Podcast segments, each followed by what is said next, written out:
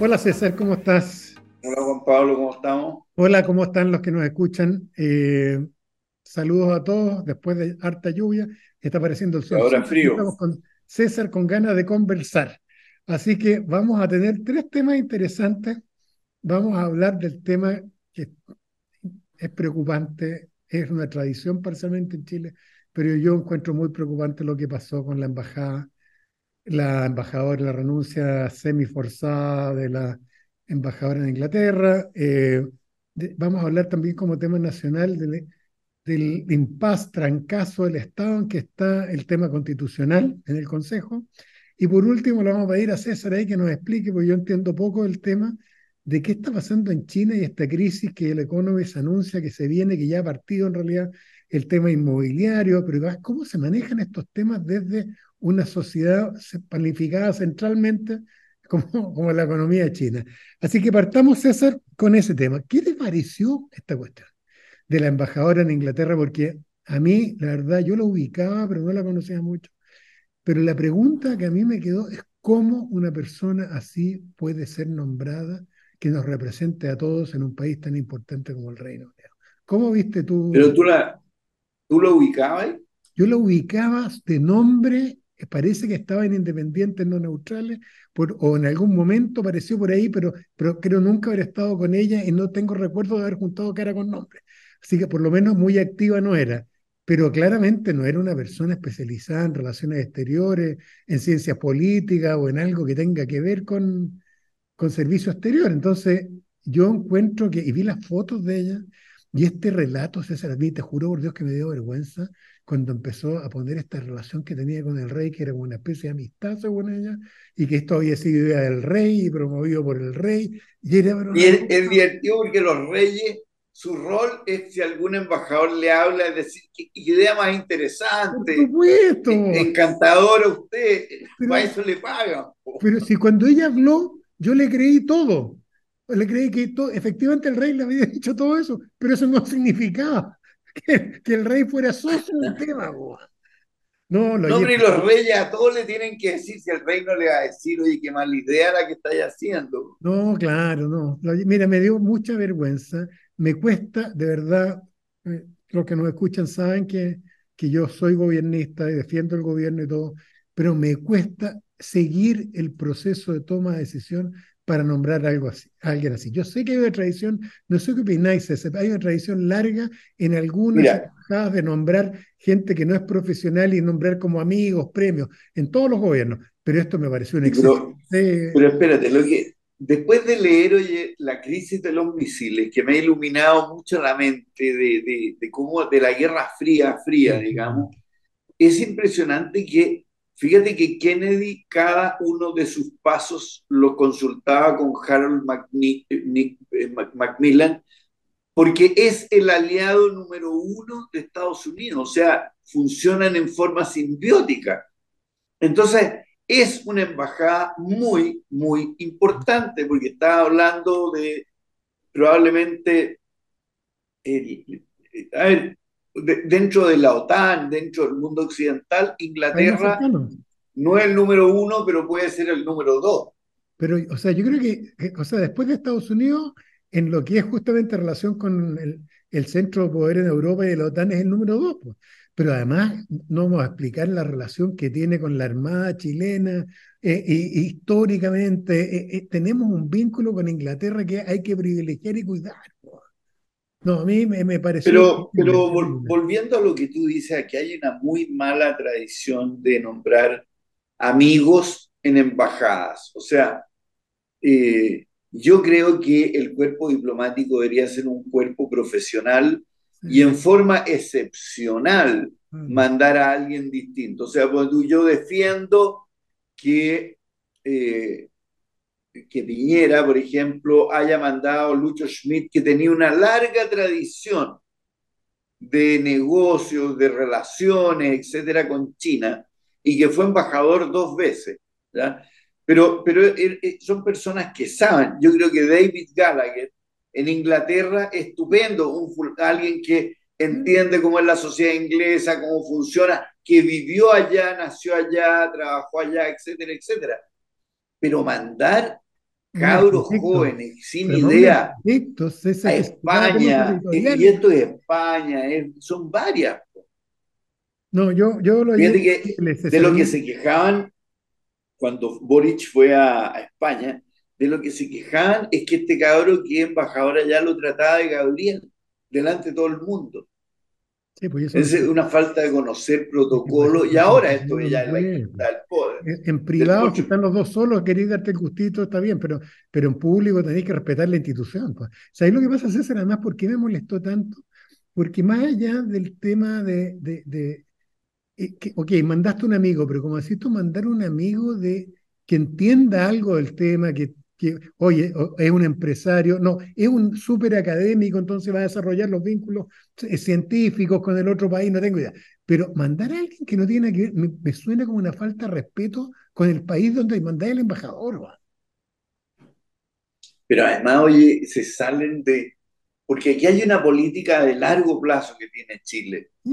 Piensa tú, en Argentina Tú no puedes tener a alguien que no conozca toda la historia y todo el cuento limítrofe que tenemos con ellos, el que casi tuvimos una guerra que estuvo a punto de ser, si no es porque el Papa se mete entre medio, que tuvimos otro conato de guerra mientras hacíamos la guerra del Pacífico, en que cedimos la Patagonia, con Perú, que tiene tenemos un problema histórico, ¿no es cierto? Y con Bolivia también, con Brasil, que es ¿no es cierto?, el país más importante de Sudamérica. Yo creo que ahí tienen que ir gente que sepa, que sepa la historia, que sepa lo que es ese mundo, que conozca a los personajes, pero no se puede mandar ni amigos ni correligionarios por premio. No, yo lo ¿sabes lo que me suena, César? Me suena a país subdesarrollado. No voy a decir bananero, es peor, país subdesarrollado. Porque además se supone que uno se imagina que cuando mandas a un embajador, ese embajador va con encargo. Y oiga, usted lo que tiene que hacer es potenciar los contratos de defensa que tenemos con Inglaterra y convencerlos que nos vendan los aviones, la fragata. Además, el intercambio científico tiene que duplicarlo y además en el intercambio con... No sé, se supone que un trabajo profesional es una representación de Estado en otros países, no sé si tú sabes, en los países anglosajones, es tan importante el cargo de embajador, no importa donde sea, que se les autoriza usar el cargo honorífico después para siempre. Es como los generales. En Estados Unidos también. Claro, entonces nombraron a César Barros una vez embajador en Nicaragua y quedas para el resto de tu vida con el título de embajador Barros. Entonces es una cosa extraordinariamente importante. Entonces a mí me dio mucha, mucha, mucha rabia, César. De, me, quedó la sensación de que no sé quién y cómo recomendaron esa decisión, eh, pero que a mí me, me, me, Oye, pero ya hay tanto lugar, Juan Pablo, para dar premios, además. Pueden mandarlo a Portugal, pueden mandarlo a Grecia, pueden mandarlo, qué sé yo, a Hungría, bueno, o sea, está lleno de lugares en los cuales Chile puede tener una representación un poco más light y que le sirva al fulano de premio para pasarlo bien. a propósito de eso, quiero rendirle un homenaje a un muy sentido y querido amigo mío que se murió recién, que es Belisario uh. Velasco. Ah, Belisario es una persona, me dio mucha pena que se haya muerto. Yo lo conocí mucho, trabajé muchas cosas con él desde el punto de vista político. Gran persona, Belisario Velasco, un de cristiano, muy buen tipo. Eh, y me acordé porque fue embajador en, Lisboa y él me decía, mira, no es mala embajada porque va poca, van pocas delegaciones, me decía. Entonces podías hacer trabajo dentro de la Unión Europea, tranquilo, pero no. Oye, y hagamos un alto en eso, ¿ah? porque yo además soy muy amigo de la Pili, ¿ya? Sí, pues además. Eh, y también de la Anita María, también, que está en, en el CAOR junto conmigo. Eh, yo creo que Extend en toda mi pasada por, por la Polar fue crucial y con ella, ella sujeta, me sujetaban para que no hiciera lecera. Y Belisario Velasco, todos nos hemos olvidado que el rol que tuvo en el gobierno de Elwin respecto de, de los loquillos que andaban sueltos. Esa es la gente, es lo que nosotros hoy echamos de menos. Tremendo, pero además César, un político con principios y no puedo contar algunas anécdotas que conocí de él, pero es un hombre con valores y con principios. Y en segundo lugar, pero además sin ego, César. Sin hacer esto por tratar de figurar, que no habla de sí mismo, un gallo, un servidor público, como que es un poco. No, gran, yo le tenía, además, muy buena persona, muy buena persona él, eh, en la cosa humana, cotidiana. Así que efectivamente también para los hijos hay una pena que, que, se haya... Pero tenía, mira, venía, venía, me contaban de un cáncer largo. Sí. Eh, y tenía además, tenía su edad, si no, no era tampoco. En algún momento recomendé, recomendé su memoria, muy interesante su, su, su, historia política y ese momento crítico, es el que tú describes, pucha que había que tener habilidad para poder maniobrar ahí Ah, que con, con, la cara que hacía y con el Frente Patriótico Manuel Rodríguez Autónomo, que se había peleado con el PC, ¿te acuerdas? Que había matado a Jaime Guzmán. Y los desarmaron, hombre, y además fue un éxito, fue un exitazo. Sí, no, muy inteligente, fue una pena, pero además, fíjate, fuera el valor de él como, como político y hombre de Estado, yo le tenía mucho, mucho cariño.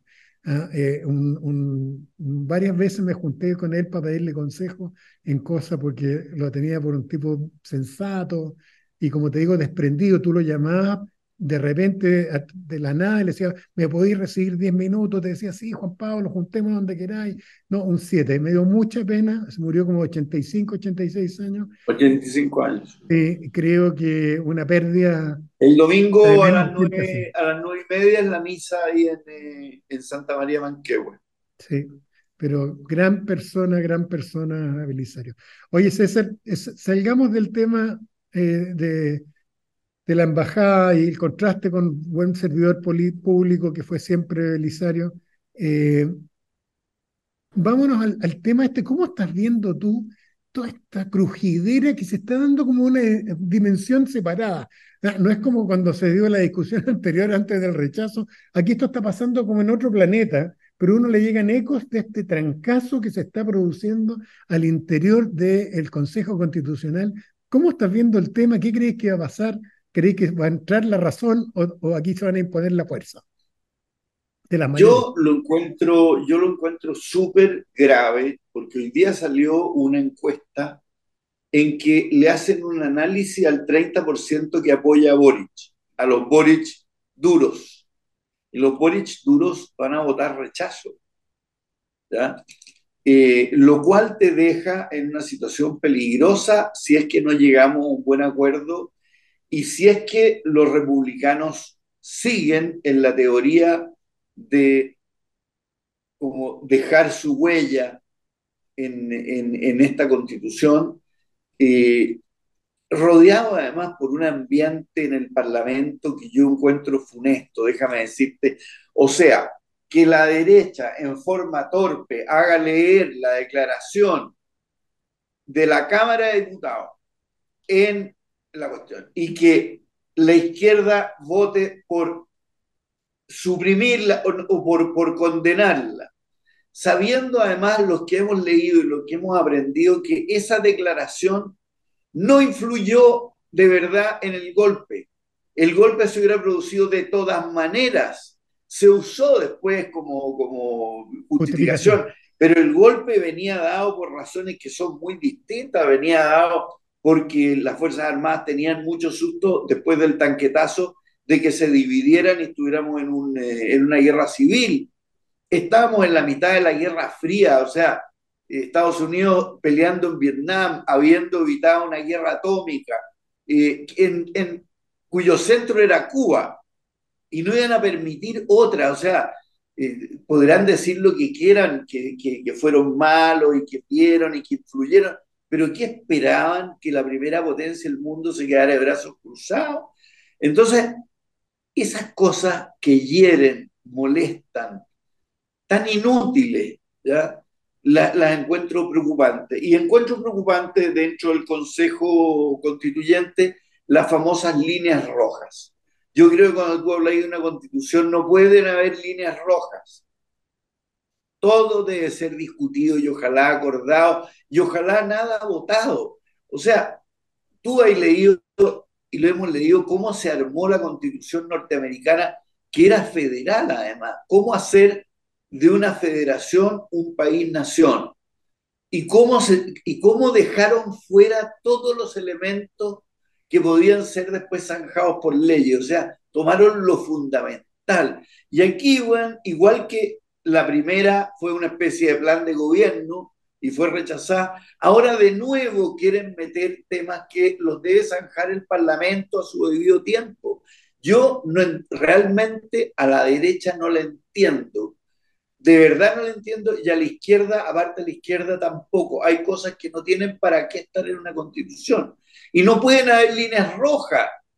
O sea, líneas rojas pueden haber para otro tipo de cosas, para la religión, para una pila de cuestiones. Para la vida personal uno puede tener líneas rojas, pero para una cuestión que nos va a regir a todos es una pésima caricatura.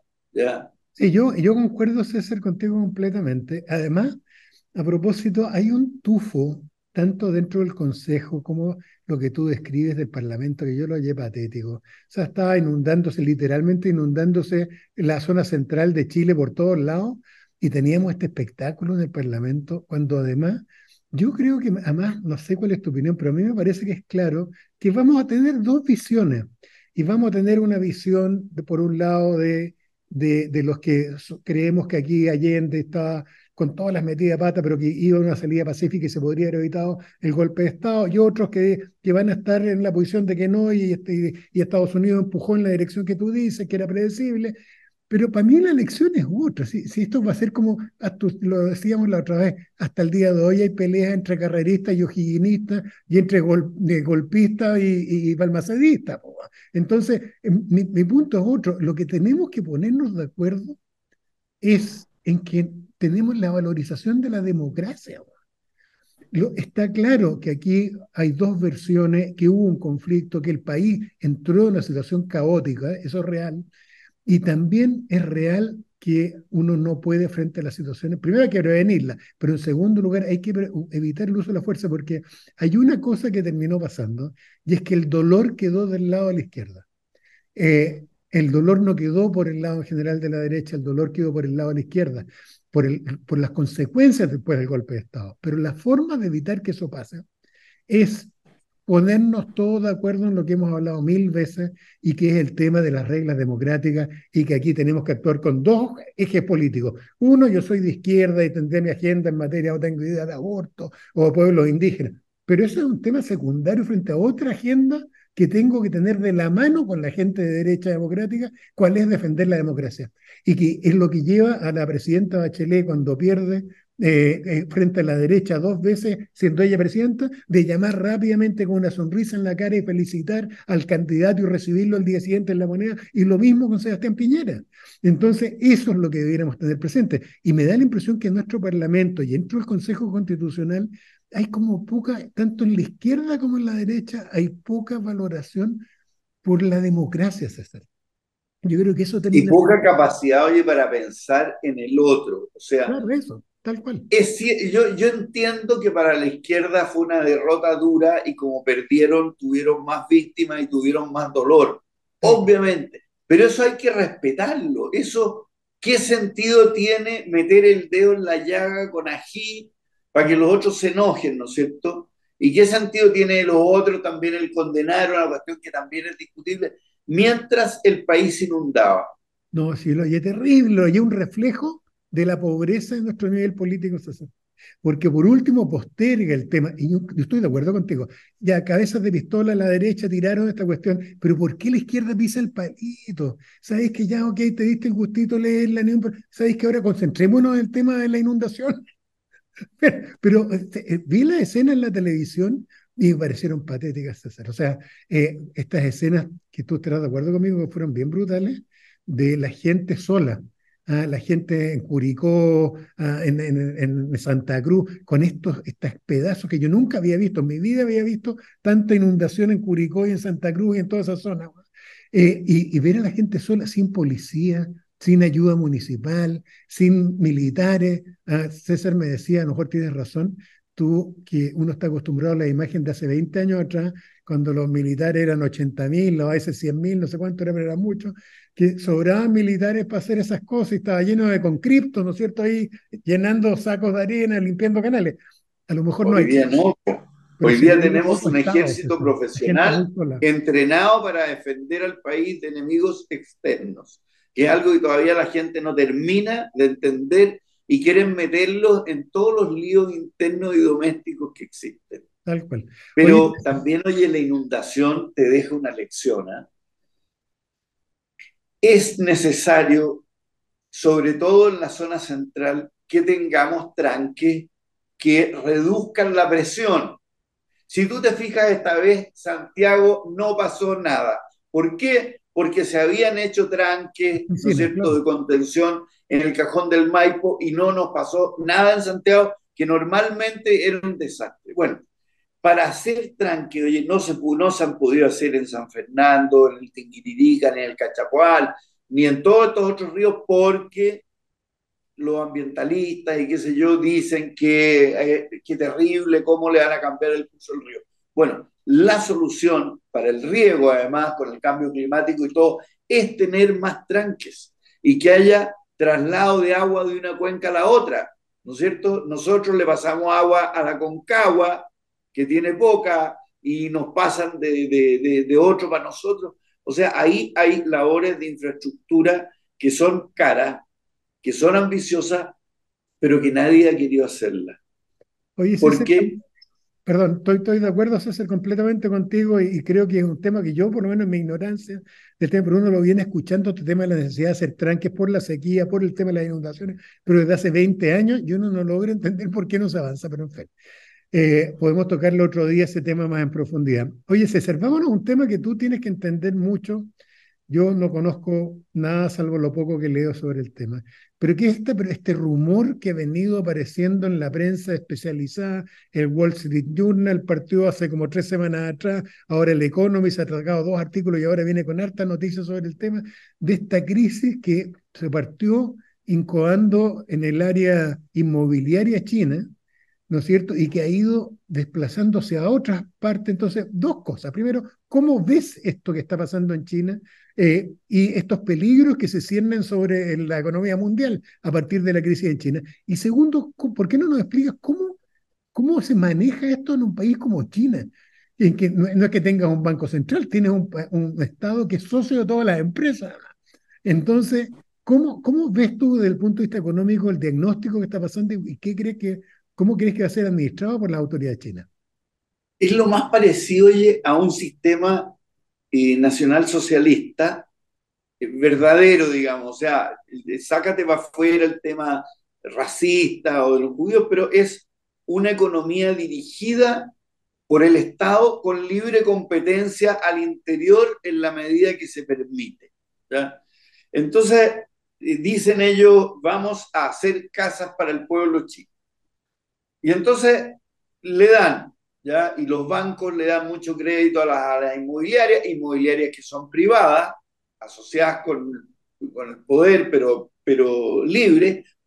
Y entonces construyen, pero como no influye el mercado y les dicen usted va a construir en tal parte, en tal zona en la que hemos elegido.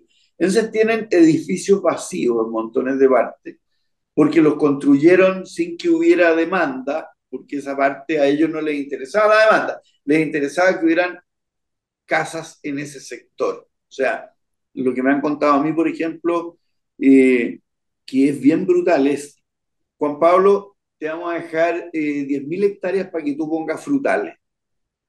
¿Ya? oye, pero ahí hay una pila de labradores y gente que está trabajando. No se preocupe, don Juan Pablo, los vamos a sacar. ¿Ya? Y antes de que entregárselo a usted, le vamos a dejar hecho el camino, el frigorífico, eh, todo lo que usted necesita. Bueno, resulta que a veces ese tipo de cosas planificadas resultan no ser buen negocio, que el clima no funcionó, que algo no funcionó y te quedas con toda la infraestructura hecha.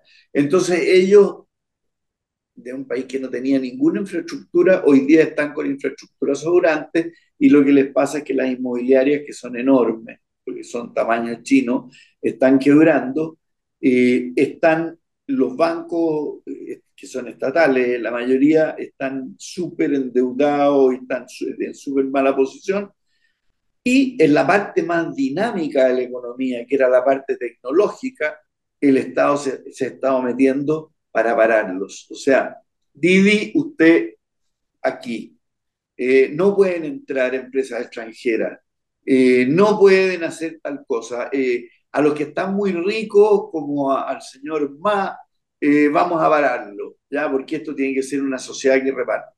Bueno, esto de tener esta, esta especie de nacionalsocialismo duro tiene consecuencias, porque la gente se, o sea, se toman, por un lado, se toman malas decisiones que tienen consecuencias, y por otro lado, los privados que en algún momento surgieron y hicieron crecer todo este país enorme que tenía un bajísimo ingreso per cápita, eh, empiezan a echarse para atrás, empiezan a decir, oye, no, o sea, si no me dejan crecer y me van a poner el freno, eh, yo no lo hago. Y yo no, o, o, yo encuentro que es mala idea irme a tal zona.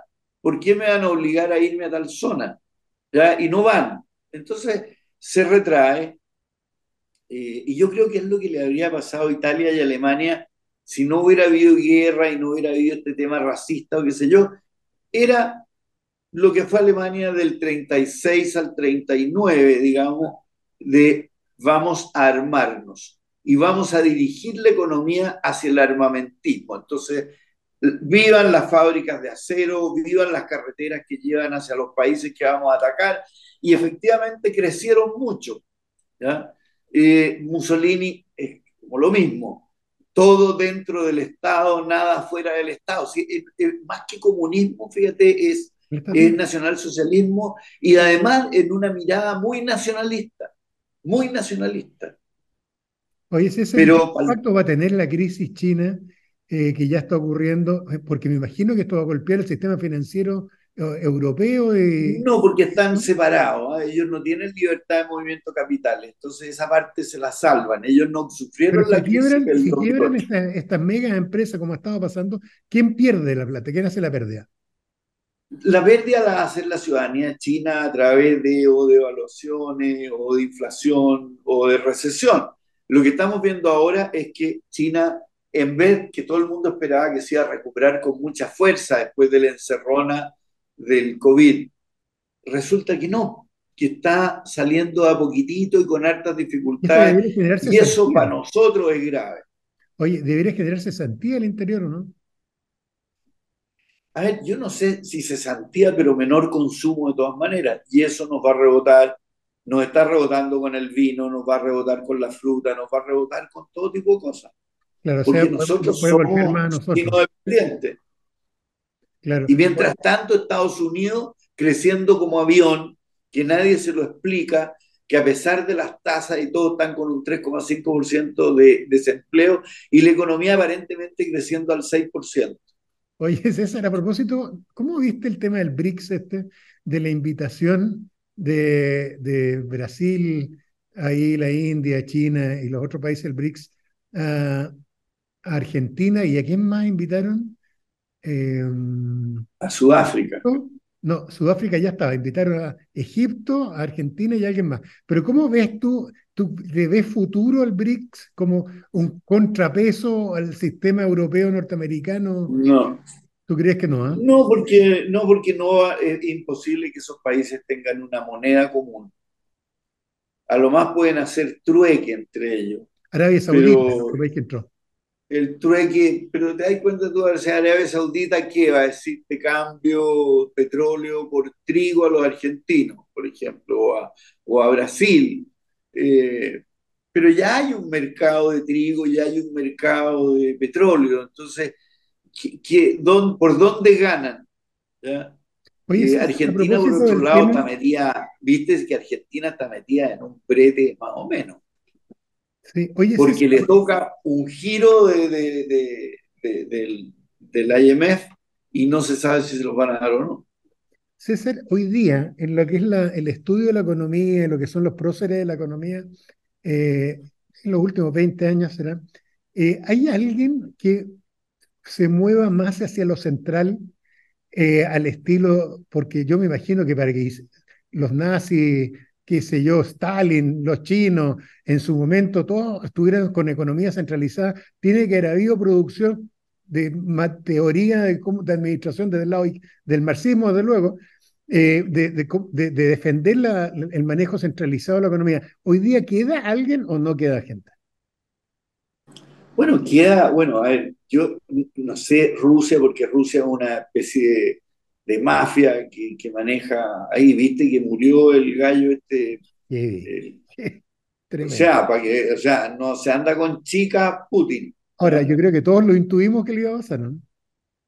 Pero en general la economía centralizada, sí, hay re poca, hay poca y, han sido realmente fracasos. O sea, Rusia antes de, antes de la liberación del año 89 o 90, eh, Cuba, que sigue siendo un desastre económico, eh, y China, que ahora que empieza a ponerse nacionalsocialista, empieza a fallarle el ritmo. Empieza a fallar el ritmo, porque los chinos cachan eso sí que no pueden dirigirlo todo. No es una economía al estilo ruso que hay un en que a ti te decían cuántos pares de zapatos usted va a producir. Aquí no, es más bien una cosa de grandes áreas que ellos toman para desarrollarse sin dejar que el mercado decida por dónde caminar. Pero con empresas privadas y qué sé yo. Bueno, vamos a seguir estos temas, César. ¿Qué nos recomiendas de libro, de película y de, eh, de libro, de película y de, comida? Voy a partir hoy con la comida, con las humitas. ¿Ya? Las humitas con azúcar o con ají, con tomate, son lo máximo. Yo recuerdo un muy querido primo mío que, que murió, Armando Montero, que cuando estaba Lolo, una vez en el campo se comió ocho. No puede y, y, nadie lo podía creer. Eh, en película, oye, buena, buena la serie Succession. ¿ya? Con personajes interesantes, tonto, inteligente, drama, eh, tiene, tiene todo vale la pena. Eh, y es seguidora, o sea, uno ve uno, ve otro y sigue. ¿Ya? Eh, y del libro, el libro de Sergio Arellano, eh, hijo, ¿ya? que se llama De conspiraciones y justicia. La verdad que la parte más interesante es la primera en que escribe como vivencia propia, porque el, el, plan del golpe de Estado básicamente se craneó en la casa del general Arellano, y entre el núcleo que llamaban de los 15, que eran cinco generales por cada institución de, los, eh, de, la, de las Fuerzas Armadas, y donde se ve lo, cómo no querían, o sea, de verdad, cómo eh, se le dijo a Allende, oiga, no nos siga llamando a los ministerios, no nos gusta esta cuestión, y si nos vuelve a llamar, que fue la última, queremos que sea y que usted incluya al Partido Demócrata Cristiano para que haya algún grado de unidad. O sea, very reluctant, como quien dice. O sea, no estaban los militares así listos para saltar a la presa, sino que más bien todo lo contrario. Y, el esfuerzo por ser que los cabecillas fueran los jefes máximos para que no hubiera división, que fue lo que más les costó con, con Pinochet, que se la sacaron de, último minuto, porque se decía, oye, pero sáquenlo para afuera, igual que a Montero y igual que a, ¿cuál fue el otro? Ya, bueno, Luis Danjo ya había salido.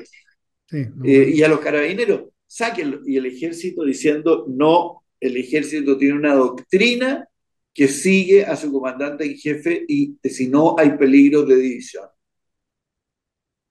Muy bueno. Sí, extraordinario el tema. Oye, César, ya, a mí, ¿Y tú? de película, mira, me topé en Netflix con una película que se llama eh, Reyes de la Calle, de hace algunos años atrás que se me pasó, yo no la había visto, pero muy buena, con corrupción policial, muy buenos actores, con Keanu Reeves en un papel central, pero puros actores buenos, debe ser de hace unos 15 años atrás la película, pero excelente, Los Reyes de la Calle se llama, un poco violenta de repente, pero buena y realista, bien, no como a uno le gustaría que fueran las cosas, sino como las cosas son. De libro, una de mis ídolas, creo que algunas la mencionó también a Patricia Highsmith, que deben ser los mejores, las mejores novelas policiales que yo he leído norteamericanas. Es una mujer extraordinaria, fallecida lamentablemente ya hace varias décadas, y aquí tengo todas las novelas de Tom Ripley. ¿ah? Extraordinaria las novelas, El amigo americano, ¿ah? La Máscara de Ripley. Y están, venden este volumen de anagrama, eh, no es muy caro, yo lo compré en eh, la librería José Miguel Carrera, están todas las novelitas acá de, de, Ripley muy buenas. ¿Y a qué hora vaya? ¿Y a qué hora vaya a la librería, Gallo? Cuando paso, de repente, eh, eh, el otro día iba a una reunión, llegué un poquitito adelantado y de reojo tengo buen para ver librería y estuve 15 minutos en la librería, y pasé rápido, recogí las cosas que vi ahí y se puede seguir mi reunión. Así que siempre... Oye, tu película de Johnny Depp tuvo mucho éxito entre quienes la siguieron. Sí, no, heavy, que es tremenda, es tremenda porque además es reciente y todo. Oye, y en comida, contar una anécdota, que es, el, caldo esto de la sopa valdiviana.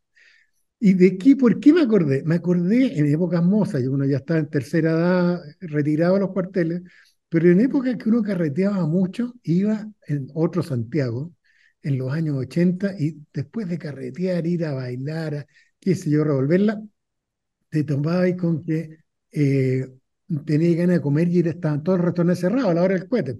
Y entonces ibas a la casa de cena, en el centro, que era un espectáculo que funcionaba 24 horas la casa de cena, y el plato favorito, tú podías llegar a las 3 de la mañana, a las 5 de la mañana, el plato favorito, allá por el año 90, 91, o en los 80, cuando no había toquequeo, era el, eh, la sopa El valdiviano. Yo la llamo, pero exquisite, una exquisite, rica, simple, rica, con huevito, con las papitas, esas cortadas largas, los pedacitos de carne largos, así que extraordinario. Ah, y me acordé de la casa de cena para los que eran buenos para la bohemia ah, en aquella época. Así que eso, César, nos veremos y nos estamos aproximando al 11 de septiembre. Ahí vamos a tener un programa, yo creo, dedicado solo al 11 de septiembre. Solo. Enseñanzas ah, y las cosas que quedan. Y como al final yo tengo la impresión, César, si uno tiene buen corazón, las lecciones son tan claras. Y da lo mismo si uno es de izquierda o de derecha. Si uno tiene buen corazón y uno es una persona empática y uno no, no es narciso y es respetuoso de la tolerancia y que haya gente que piense distinto, eh, yo creo que las lecciones son claritas para el 11 de septiembre. Ah, y lo que pasa es que realmente son tan claros, son tan limpias, que la ideología como que las tapa. Pero ahí lo vamos a ver en su momento. Qué bueno verte, César, y cuídense todos. Igual pues. ¿ah? Así que nos vemos el próximo, próximo viernes.